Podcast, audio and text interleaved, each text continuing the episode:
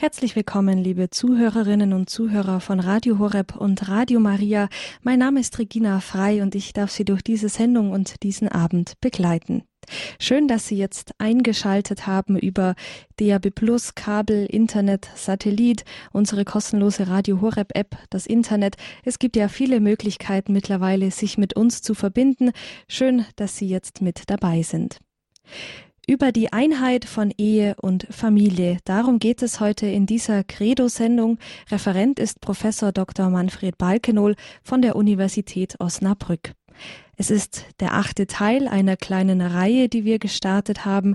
Wenn Sie jetzt die ersten sieben Teile nicht gehört haben oder den letzten Teil, so macht das nichts, denn Professor Balkenohl wird am Anfang seines Vortrags nochmal ein bisschen zurückblicken und zusammenfassen, was er bislang besprochen hat. Ehe und Familie, das ist ein Thema, das die Gesellschaften wohl durch alle Jahrhunderte und Jahrtausende hinweg interessiert, fasziniert hat, worüber politisch diskutiert wurde. Ehe und Familie, das sind ja Pfeiler der Gesellschaft, aber auch schützenswerte Dinge, die oft, ja, oftmals sehr schnell verloren gehen, so scheint es uns zumindest. In der Kirche ist Ehe und Familie schon immer sehr, sehr wichtig, nicht erst seit neuem, nicht erst seit dem Zweiten Vatikanischen Konzil, sondern auch schon bei den Urvätern, bei den Kirchenvätern war Ehe und Familie ein sehr wichtiges Thema. Aber ich werde nicht zu viel vorwegnehmen, denn wir haben ja einen Spezialisten für dieses Thema, Professor Dr. Manfred Balkenohl aus Osnabrück, den ich jetzt herzlich begrüße. Grüß Gott, Herr Professor. Grüß Gott, Frau Frei. Ja, Herr Professor, ich habe es schon angedeutet. Sie haben viele, viele Gedanken für uns vorbereitet und ähm, ich würde Sie einfach bitten, jetzt mit Ihren Gedanken zu beginnen. Ja, danke schön, Frau Feier. Liebe Zuhörerinnen und Zuhörer, die Einheit von Ehe und Familie.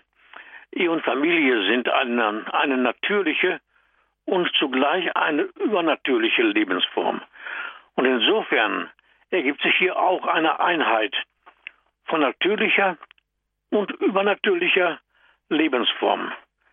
Zutiefst eine Einheit. Man kann Ehe und Familie nicht nur von der natürlichen Lebensform, auch nicht allein von der natürlichen Lebensform sehen, sondern hier ist die Einheit maßgebend. Wir wollen diesen Gedanken ein wenig vertiefen. Was die übernatürliche Lebensform anbetrifft, hatten wir erwähnt, dass die Ehe und die Familie die Kirche im Kleinen ist.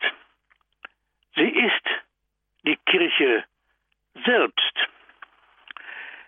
Eheleute und deren Kinder gehören nicht nur zur Kirche, das natürlich auch, aber sie sind die Kirche. Das hatte in der Urzeit, in der Ur, dem Urchristentum, der heilige Johannes Chrysostomus bereits gesehen, der diese Formel geprägt hat, Kirche im Kleinen. Und im Zweiten Vatikanum hat man diese Formel in die Konzilstexte hineingenommen. Zum Beispiel in die dogmatische Konstitution.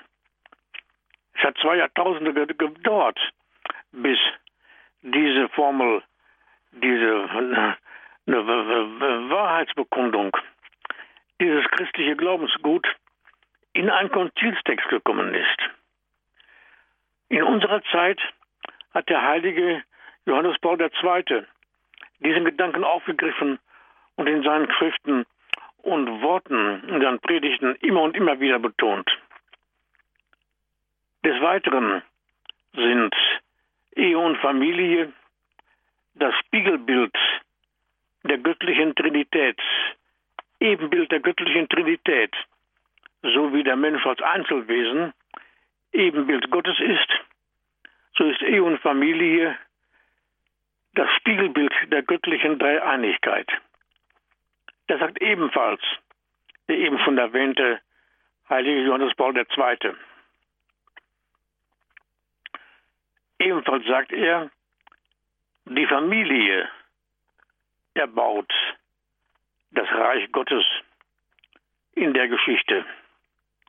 Der heilige Johannes Paul II.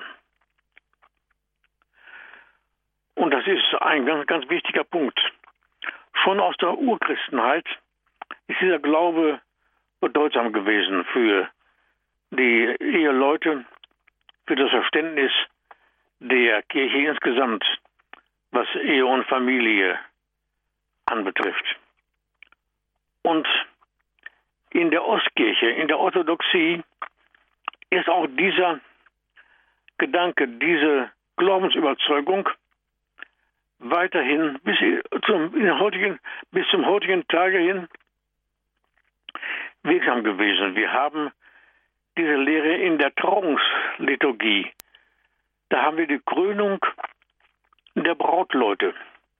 Sie werden gekrönt mit Kronen. Gekrönt werden Kaiser und Könige. Ein Reich entsteht, ein Kaiserreich und ein Königreich entsteht. Hier entsteht auch ein Reich, und zwar das Reich Gottes. Und darum werden die Brautleute auch begrüßt, wenn sie hereinkommen. Begrüßet sei das Reich Gottes. Auch die Gebetsformel gesegnet sei das Reich Gottes.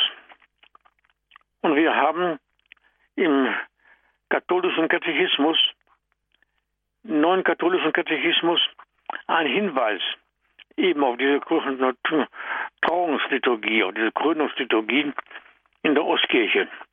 Das ist nicht nur eine Großadresse an die Orthodoxie, sondern wir können sagen, dass es darum in unseren Katechismus aufgenommen ist, weil das ein gemeinsames Glaubensgut ist der orthodoxen Kirche und unserer Kirche. Wir haben ja das Allermeiste gemeinsam. Und darum ist ja auch die, Band, die, die, sind die Bandbullen seinerzeit von den Vertretern der beiden Kirchen im Petersdom zu Rom verbrannt worden. Das ist also Geschichte, das gehört der Vergangenheit an. Heute ist die Einheit zumindest theoretisch so wiederhergestellt. Und zu eben dieser Einheit gehört der gemeinsame Glaube, dass die Familie das Reich Gottes in der Geschichte erbaut. Das ist ein Wort des eben genannten Johannes Paul II. Und darum gibt es auch eine Berufung zur Familie, wie es im Zweiten Vatikanum deutlich dargelegt wird. Und es gibt auch eine Berufung der Familie, also wozu sie denn berufen ist. Einmal ist sie berufen, es gibt eine Berufung zur Familie, eine echte Berufung. Und es gibt eine dreifache Berufung der Familie, nämlich eine dreifache Heiligung. Einmal die Heiligung ihrer selbst, eine Berufung, dann die Heiligung der Kirche und die Heiligung der Welt. Eine wahrhaft hohe Berufung. Auch das ist ein Wort von dem heiligen Johannes Paul II., der ja ein ganz neues Familienverständnis und Eheverständnis dargelegt hat. Eigentlich kein neues, sondern das ist das Verständnis der Patristik, außer Patristik, außer Vätertheologie. In dieser Zeit hat man die Familie gesehen als die Kirche im Kleinen. Man hat in ihr erkannt, der, die Erbauung des Reiches Gottes. Und darum hat sich das Christentum in dieser Zeit in einer unendlichen Geschwindigkeit über den ganzen Erd, bekannten Erdkreis verbreitet. Und der heilige Johannes Paul II., auf den ich mich ja hier beziehe, wie wir merken, er spricht von der Familie, also der erlösten Gemeinschaft und als die erlösende Gemeinschaft. Sie ist die erlöste Gemeinschaft und die erlösende Gemeinschaft. Wahrlich tiefe theologische Wesensaussagen über die Familie. Und er sagt weiter in seinem Brief an die Familien zu Beginn, und er fächert den ganzen Brief unter diesem Gesichtspunkt durch. Unter diesen zahlreichen Wegen ist die Familie der erste und der wichtigste. Ich sage dieses Wort, liebe Zuhörerinnen und Zuhörer, noch einmal, weil es so wichtig und grundlegend ist für das, ich sage einfach mal neues Verständnis der Familie.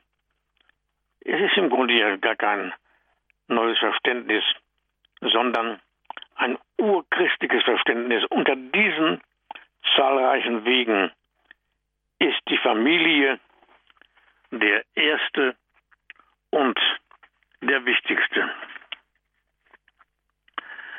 Die Familie als kleine Kirche, hatten wir gesagt.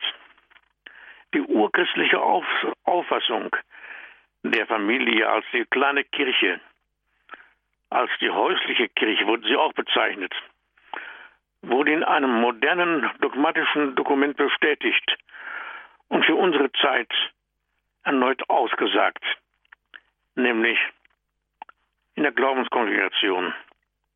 Eine Auffassung, die der heilige Kirchenvater Johannes Chrysostomus bereits eindringlich begründete und damit zur Stärkung der christlichen Familie in einer Zeit des Verfalls wesentlich beitrug. Die schon frühe Kennzeichnung der christlichen Familie als kleine Kirche war nicht nur eine Ehrenbezeichnung, sondern durchaus die Kennzeichnung eines Wesensmerkmales. Heute muss erneut gesehen werden, wie in dem Urchristentum, dass die christlich gelebte Ehe und Familie auf Christus hin orientiert ist und eine besondere Form der Christusnachfolge darstellt, die allerdings ein sehr hohes Maß an Verzicht und Opferbereitschaft verlangt. Zur Fähigkeit zum Verzichten muss noch die Befähigung zum ungeteilten Einsatz für das mitmenschliche Du hinzukommen. Das gilt hinsichtlich der Familienmitglieder selbst als auch für den Sendungsauftrag der kleinen Kirche nach außen zur großen Kirche und zur Welt hin. Ich erinnere daran an die Heiligung die Aufgabe der Familie, die dreifache Berufung, die Heiligung ihrer selbst, die Heiligung der Kirche und die Heiligung der Welt. So gesehen ist die christliche Familie ein Ideal, das die Kräfte der menschlichen Natur übersteigt und der ständigen göttlichen Hilfe bedarf. Wir sehen also hier, dass wir tatsächlich verschiedene Bereiche haben. Wir haben, wenn wir das Kapitel betrachten, Ehe und Familie sind eine natürliche und zugleich übernatürliche Lebensform. Dann sehen wir schon, wenn ich die einzelnen Punkte darlege, dass hier etwas mehr ist als natürliche Lebensform, die wir hier auch haben. Und die Ehe und Familie ist eine Einheit eben davon.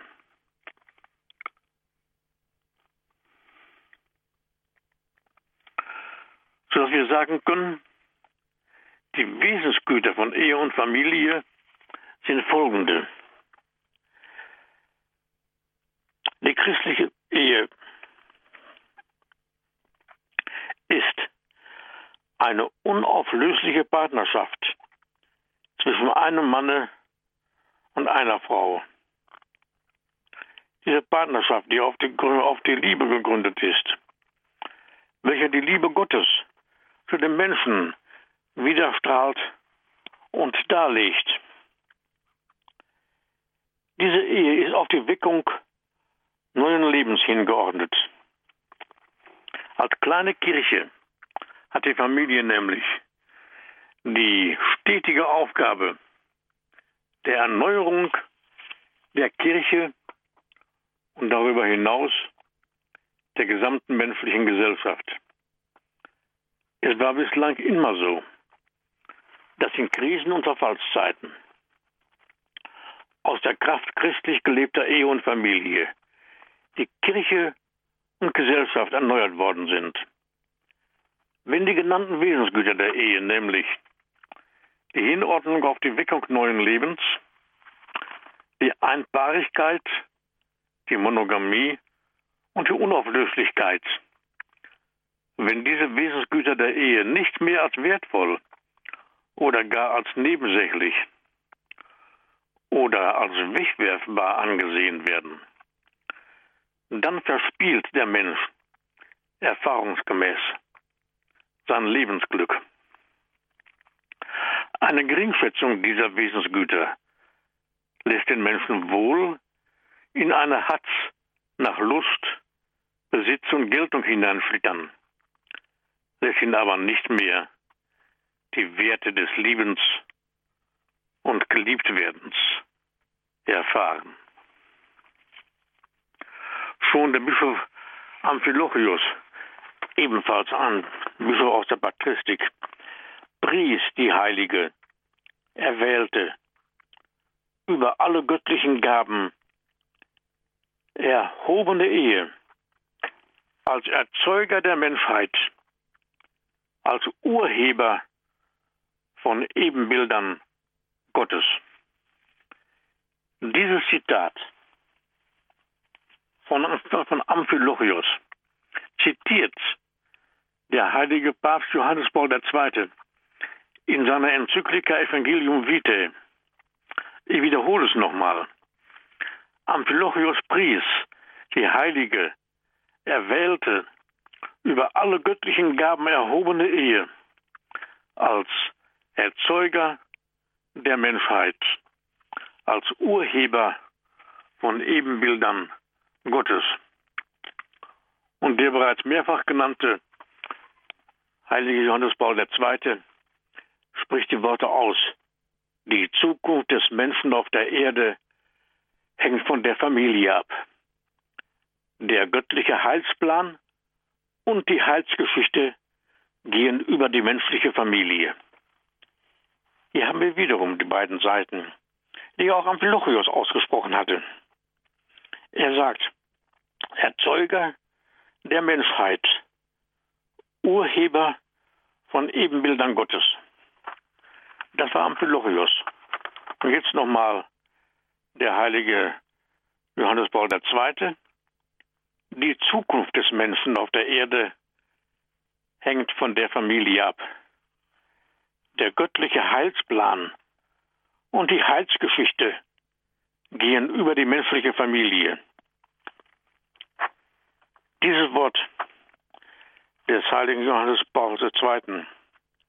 hat er bereits seinerzeit bei einem Treffen der Familien der Bahn in dem Wallfahrtsort Samaira in Braga gesagt, ausgesprochen. Als er diese Worte gesagt hatte, da war ein, ein eine Dankesbekundung sondergleichen von Seiten der, der anwesenden Familien. Sie fühlten sich verstanden, als der Papst sagte, der göttliche Heilsplan und die Heilsgeschichte gehen über die menschliche Familie. Und sie fühlten sich verstanden, die Familien und die Eheleute, als er sagte, die Zukunft des Menschen auf der Erde hängt von der Familie ab. Nicht zu Unrecht ist der heilige Johannes Paul II. als der Familienpapst gekennzeichnet worden, bezeichnet worden. Und die Familien wissen auch heute noch, dass dieser große Papst sie verstanden hat. Und er war es ja auch, der immer und immer wieder die Familie, als die Kirche im Kleinen gekennzeichnet hat, sowohl in der eben erwähnten Enzyklika Evangelium Vitae als auch in vielen anderen apostolischen Schreiben, zum Beispiel in dem Brief des Papstes an die Familien, dann auch Familiares Consortio und viele andere Schreiben. da immer und immer wieder auf die Familie als der Kirche im Kleinen aufmerksam gemacht. Und eins darf ich noch dabei sagen. Johannes Paul II. hatte Kontakte zu zahlreichen Familien. Sowohl als er noch Bischof in Krakau war und Erzbischof, auch als er an der Universität Lublin lehrte. Auch dort, er hatte zahlreiche Kontakte, unzählige fast Kontakte zu Familien. Ähnlich wie der heilige Johannes Chrysostomus im vierten Jahrhundert. Er sehr viele Kontakte zu den Familien hatte, weil er in den Familien die Kirche im Kleinen sah und er den Kontakt zur Familie, also zur Kirche im Kleinen, doch wohl haben wollte. Und dieses Wort von Johannes Chrysostomus, die Familie ist die Kirche im Kleinen. Nach 2000, nach zwei Jahrtausenden ist dieses Wort in einem Konzil, in einem bedeutenden Konzil, im Zweiten Vatikanischen Konzil, aufgenommen worden. Das ist auch eine wichtige, eine, eine, ein wichtiger Gang in der Kirche. Die Kirche lebt hier in Jahrtausenden, hat einen langen Atem. Und manchmal dauert es zwei Jahrtausende, bis so ein wichtiges Wort eines bedeutenden Heiligen in ein so großes, ein so wichtiges theologisches Dokument aufgenommen wird.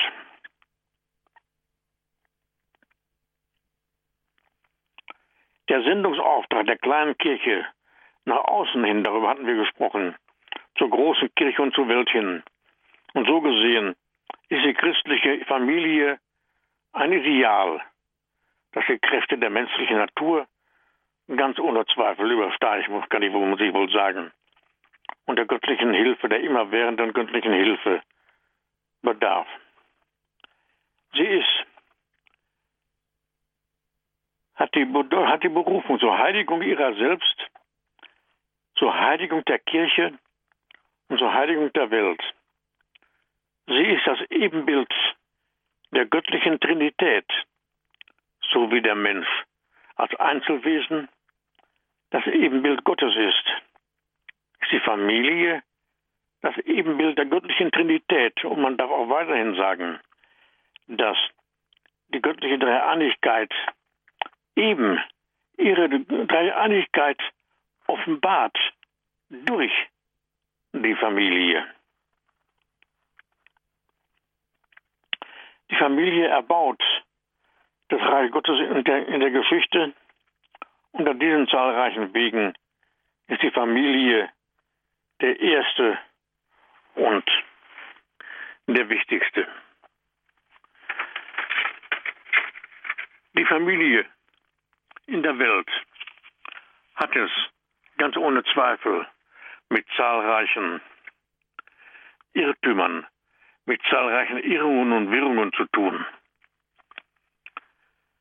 Darüber wollen wir gleich auch sprechen, wie sich nämlich die Familie, die Ehe und die Familie in der Welt bewähren muss, dass etwas von der Familie ausstrahlt in die Welt und in die Kirche hinein. Wir hören zwischenzeitlich ein bisschen Musik.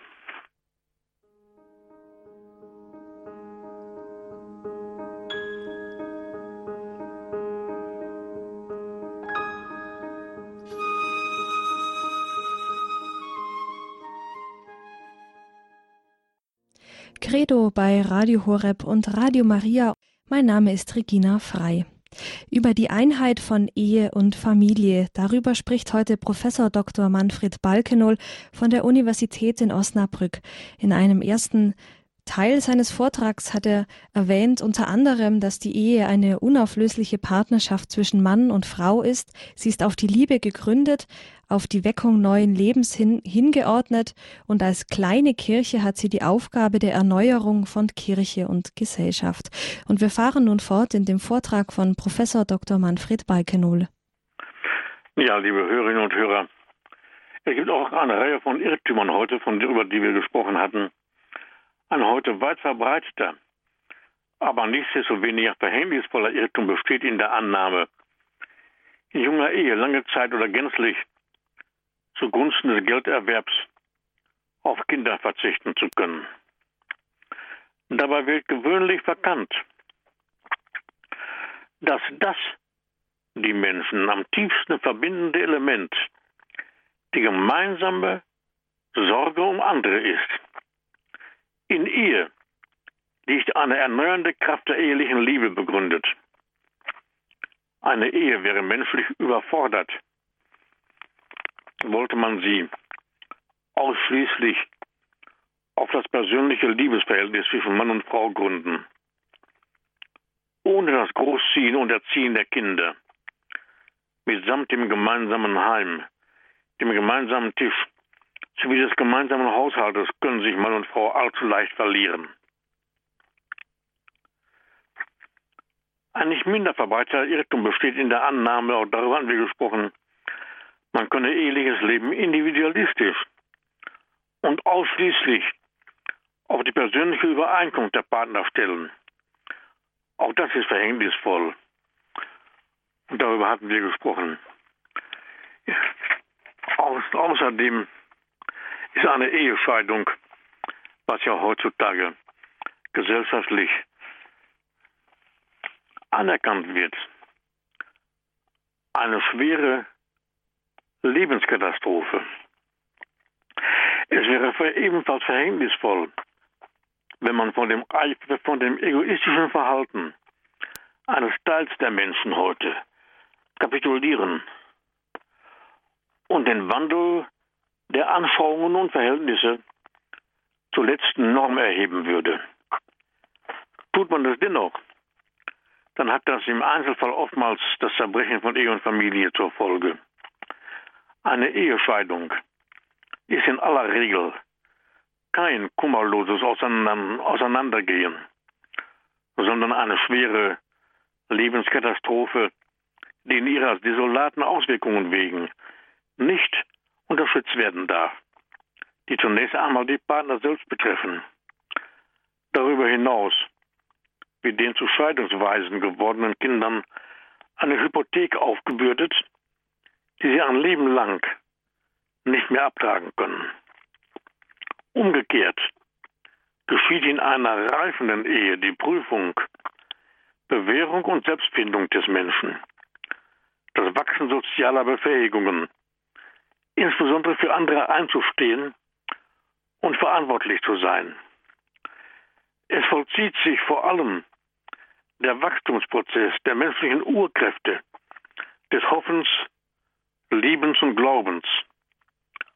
Aus all dem geht hervor, das Gelingen der Ehe sowie des Reifungsprozesses des Menschen in der Familie sind die wichtigsten personalen und sozialen Daten des Lebens. Dennoch haben wir heute eine große Ehe- und Familiennot. Familiennot. Bei aller neu gewonnenen Wertschätzung von Ehe und Familie, die ohne Zweifel bei nicht wenigen Jugendlichen und jungen Erwachsenen zu beobachten ist, gibt es heute eine immer noch vorhandene große Ehe- und Familiennot. Therapieforschung, Sozialwissenschaften, Pädagogik, auch einige Zweige der Theologie stellen diesen Tatbestand fest und suchen nach Ursprüngen und menschenkundigen und menschenkundiger Hilfe.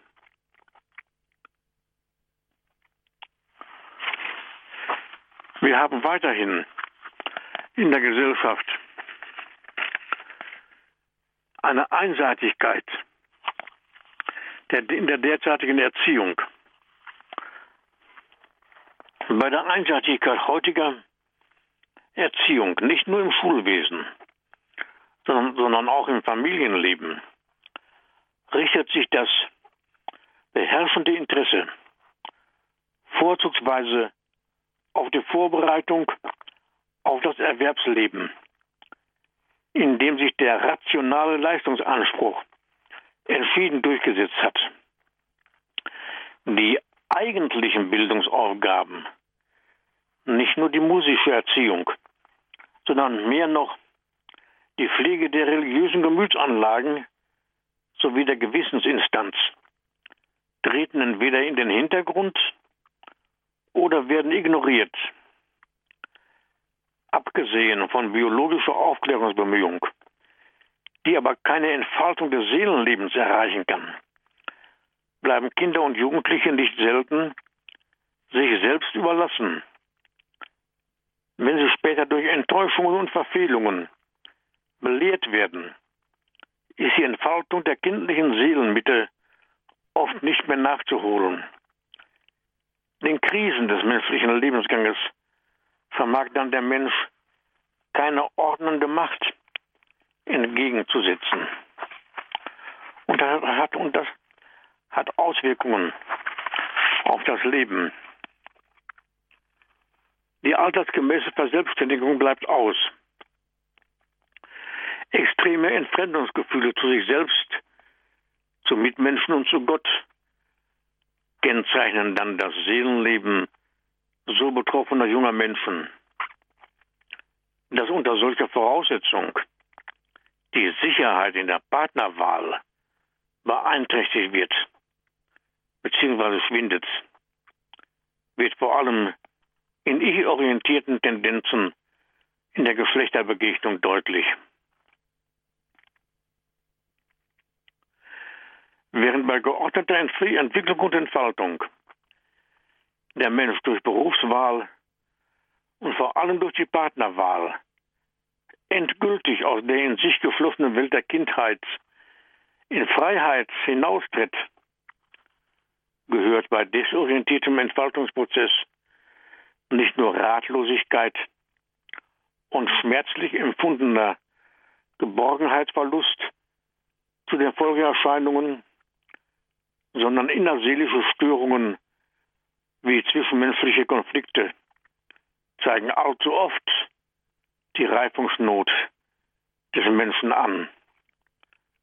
Konkret heißt das, Relikte infantilen Eigensinns lassen den jungen Menschen nicht frei werden, bedrängen ihn, sodass der emotionale Mittenbereich in geheime Aufruhr gerät. Von einem Reifungsverzug kann insofern die Rede sein, als die typischen Erlebnis- und Verhaltensweisen für frühere Entwicklungsphasen nun sozusagen verspätet, also deplatziert auftreten. Es gibt aufschlussreiche Befunde, die darin übereinkommen, dass Konflikte auch im beruflichen Umfeld nicht selten durch Zerwürfnisse im familiären Erlebnisraum oder in Liebesbeziehungen ihre anthropologischen Ursprünge finden. Diese Fakten aber weisen darauf hin, dass die Sicherung des äußeren Erwerbsstandes, ja die Stellung des Menschen zutiefst von den Urbeziehungen des Menschen in Ehe und Familie abhängen, wie umgekehrt die Sicherung des äußeren Erwerbsstandes, die der Gründung eines Hausstandes gewöhnlich vorausgeht, die Partnerwahl erleichtern und den vielfältigen Selbsttäuschungen in dieser Hinsicht entgegenwirken kann. Sehr wichtig für die, für die lebensentscheidenden Wahlen ist nicht primär eine optimal entwickelte technische Abstraktionsfähigkeit des Menschen, sondern letztlich eine innere Sicherheit, die sich aus einem entfalteten Gefühlsleben nähert. Seine Verfassung jedoch ist heute in vielen Fällen infantil unterentwickelt und geistig undurchformt. Mit anderen Worten, es handelt es sich oft um Reifungsrückstände und, und auch um Reifungsnotstände. Da gibt es noch die Verunsicherung durch gesellschaftliche Leitbilder. wir haben weiterhin ein, ein, ein Thema, ein, eine Schwierigkeit, eine Not, nämlich eine Sucht nach demonstrativem Lebensaufwand. Das ist ein Kennzeichen unserer Gesellschaft insgesamt. Die Sucht nach demonstrativem Lebensaufwand. Dadurch wird Ehe und Familie geschwächt. In unserer gegenwärtigen gesättigten Konsumgesellschaft ist eine weit verbreitete Sucht nach demonstrativen Lebensaufwand geradezu charakteristisch.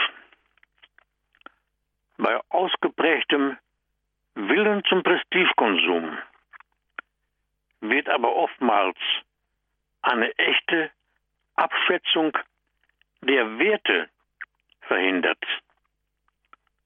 Somit ist es möglich, dass der Wert des Familienlebens als gering veranschlagt wird, während zum Beispiel außer übermäßiger außerhäuslicher Erwerbstätigkeit vorrangige Bedeutung beigemessen wird.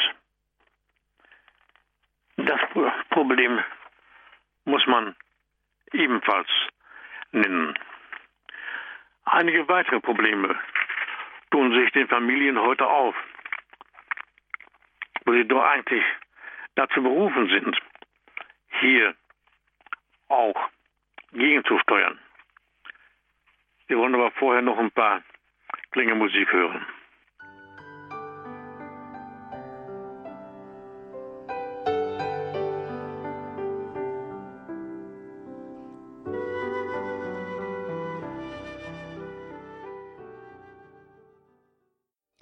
Credo bei Radio Horeb und Radio Maria, heute mit dem Thema über die Einheit von Ehe und Familie.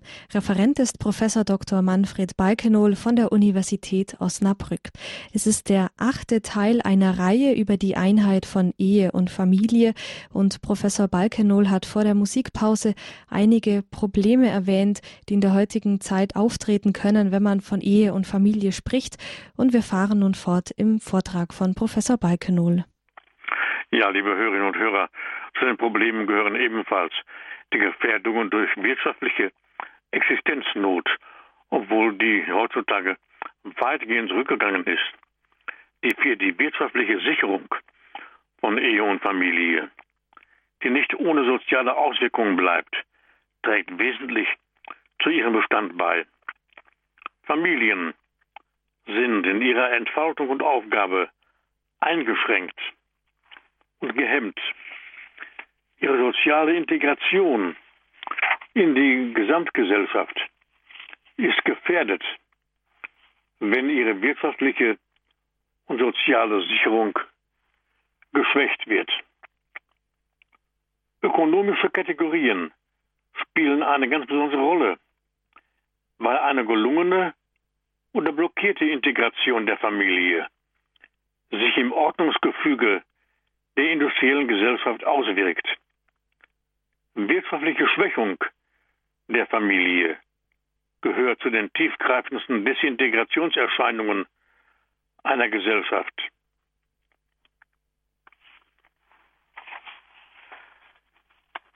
Eine weitere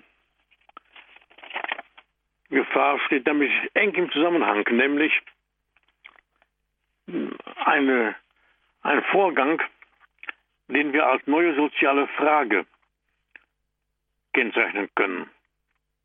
Eine Belastung ist nämlich die fortschreitende soziale Deklassierung und wirtschaftliche Diskriminierung der kinderreichen Familie, die es ja heute auch noch gibt.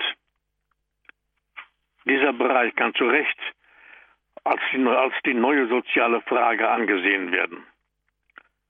Bei zahlreichen Familien mit einem Einkommensbezieher und mehreren Kindern liegt das Einkommen unter dem Existenzminimum der Sozialhilfeschwelle.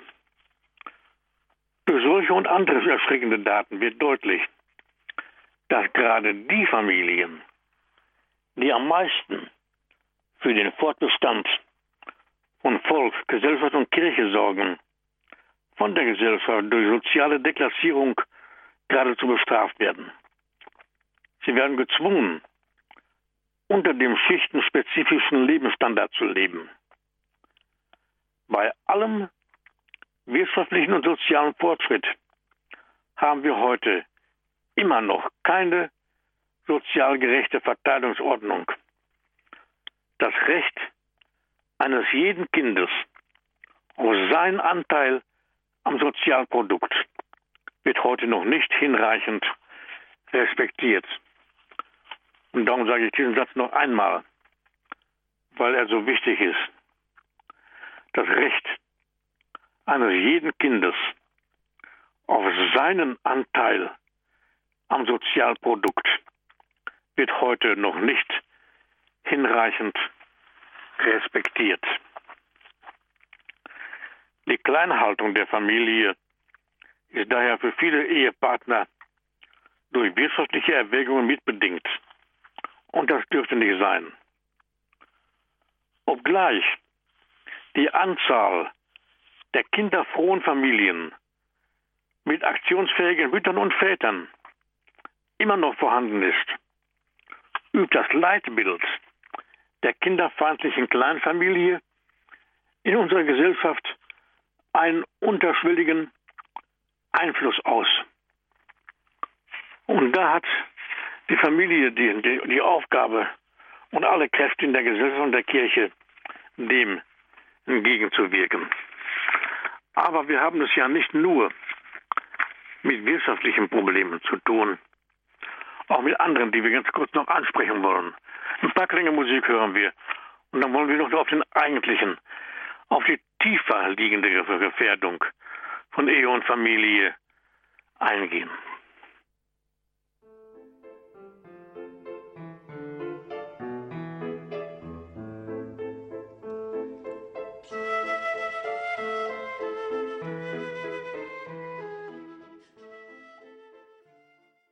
Über die Einheit von Ehe und Familie, das ist das Thema bei Radio Horeb und Radio Maria in der Credo-Sendung, in die Sie eingeschaltet haben. Er spricht Professor Dr. Manfred Balkenohl von der Universität Osnabrück und wir hören nun den letzten Teil seines Vortrags. Die eigentliche, tiefer liegende Gefährdung von Ehe und Familie, liebe Hörerinnen und Hörer, liegt in dem Mangel an Kontaktfähigkeit und Kontaktbereitschaft. Ehe und Familie leben in erster Linie von menschlich-personalen Begegnungen und Beziehungen, nicht von ökonomischer Vorrangstellung, nicht durch eventuelle Zugehörigkeit zur Konsumelite, nicht vom Genussegoismus. Unter Berücksichtigung dieser Tatbestände sowie ihrer anthropologischen Zusammenhänge muss heute nachdrücklich auf die Bedeutung und Notwendigkeit der Bildung und Erziehung im familiären Erlebnisraum hingewiesen werden. Vor allem muss heute gesehen werden, dass der Mensch durch die Kontakte mit Eltern und Geschwistern die erste Gefühlsbindung erlebt. Zum Verständnis der menschlichen Familie ist die Einsicht erforderlich, dass sie als, Keimzelle personaler Gemeinschaft auf Gefühlsbindungen beruht, in denen menschliche Eigenart überhaupt zentriert ist. Im Erlebnisraum der Familie erfährt der Mensch das Trauen, Zutrauen, Vertrauen zu einem angstfreien Leben befähigen als Voraussetzung für eine störungsfreie Persönlichkeitsentfaltung.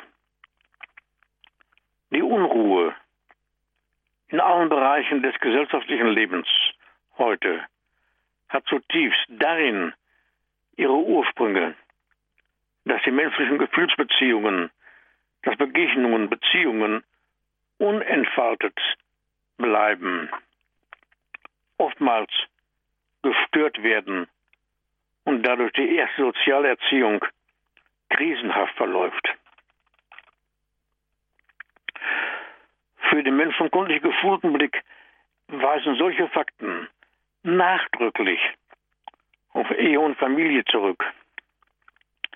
Denn hier liegen die ersten Voraussetzungen für die Entfaltung des emotional-kardialen Mittenbereiches der personalen Struktur. Das heißt aber auch, dass im familiären Erlebnisraum die ersten Bedingungsgründe für die humanen Urfähigkeiten des Hoffens, Liebens und Glaubens liegen, ohne welche personalsoziale Entfaltung, einschließlich der Befähigung zu einem gültigen Sozialverhalten, nicht erfolgen kann. Und darum können wir sagen, wichtig sind die personalen und sozialen Haltungen, Aufgaben pädagogischer, therapeutischer und pastoraler Einwirkungen müssen darin übereinkommen, Ehe und Familie zu stärken, damit aus der ihr eigenen Integrationskraft heraus das Ordnungsgefüge der Person wie der gesamtgesellschaftlichen Struktur und der Kirche aufgebaut, gefestigt und bei defizitären Erscheinungen therapiert werden können. Bei aller Eigenständigkeit ist die Familie nach wie vor Urzelle der Gesellschaft, sowohl in biologischer als auch in sittlicher Hinsicht. Biologisch ist sie die unersetzliche Zelle des Volkskörpers, wie Pius XII. mehrfach betont und begründete. In sittlicher und sozialpädagogischer Hinsicht kommt es zu einer Entpersönlichung der gesellschaftlichen Beziehungen, wenn man vergisst, dass die Grundlage der Gesellschaft der erste Raum der Erziehung, der, der Erziehung und Kultur die Familie ist. Und die Familie ist nicht nur die Urzelle der Gesellschaft, hier zitiere ich wiederum den heiligen Johannes Paul II., sondern ebenfalls der Kirche. In der Familie erwirbt der Mensch jene personalsozialen Haltungen und Verhaltensweisen, ohne die weder Gesellschaft noch Kirche bestehen können. Zu den sozialen Tugenden, die im Erlebnisraum der Familie erworben werden, zählt Liebe zum Nächsten, Selbstlosigkeit, Hingabe, Ehrfurcht, Vertrauen, Dienstbereitschaft, Verantwortungsbewusstsein, Rücksichtnahme, Verträglichkeit, Gerechtigkeit, Solidarität, Pietät, Gehorchen und befehlen können. Im täglichen Familienleben erfährt und erkennt das Kind unmittelbar und konkret die elementaren Normen des natürlichen Sittengesetzes, sodass bei der Erkenntnis dieser Normen die Gewissenserfahrung und die Seinserfahrung von der Wurzel her unlösbar miteinander verbunden sind.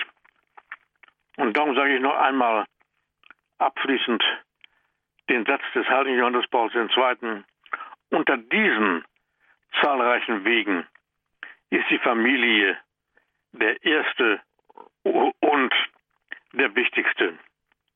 Dieser Satz steht in dem Brief des Papstes an die Familien.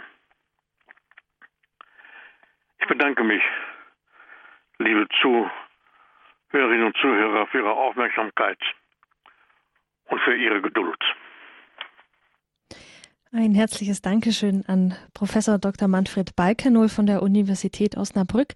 Das waren Gedanken von ihm über die Einheit von Ehe und Familie. Herr Professor Balkenol, ja, herzliches Dankeschön und wir dürfen uns von Ihnen verabschieden und freuen uns dann, wenn es weitergeht. Wir haben leider noch keinen Termin, aber die Zuhörerinnen und Zuhörer können das dann unserem Programm entnehmen. Aber bis dahin wünschen wir Ihnen alles Gute. Ich bedanke mich. Auf Wiederhören. Wiederhören.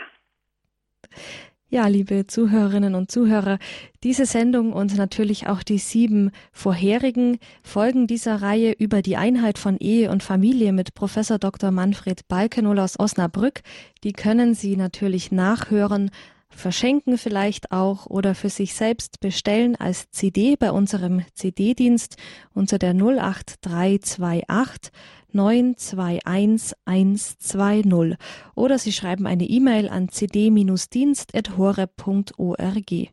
Einfacher und schneller geht es, wenn Sie sich auf unserer Homepage einen Podcast herunterladen auf www.horeb.org. Das können Sie dann etwa ab morgen Abend tun. Das war die Sendung über die Einheit von Ehe und Familie mit dem Referenten Professor Dr. Manfred Balkenol von der Universität Osnabrück. Herzlichen Dank, dass Sie eingeschaltet haben hier bei Credo, bei Radio Horeb und Radio Maria. Allen, die jetzt ausschalten, wünsche ich eine gesegnete Nacht. Danke, dass Sie dabei waren und es verabschiedet sich von Ihnen Regina Frei.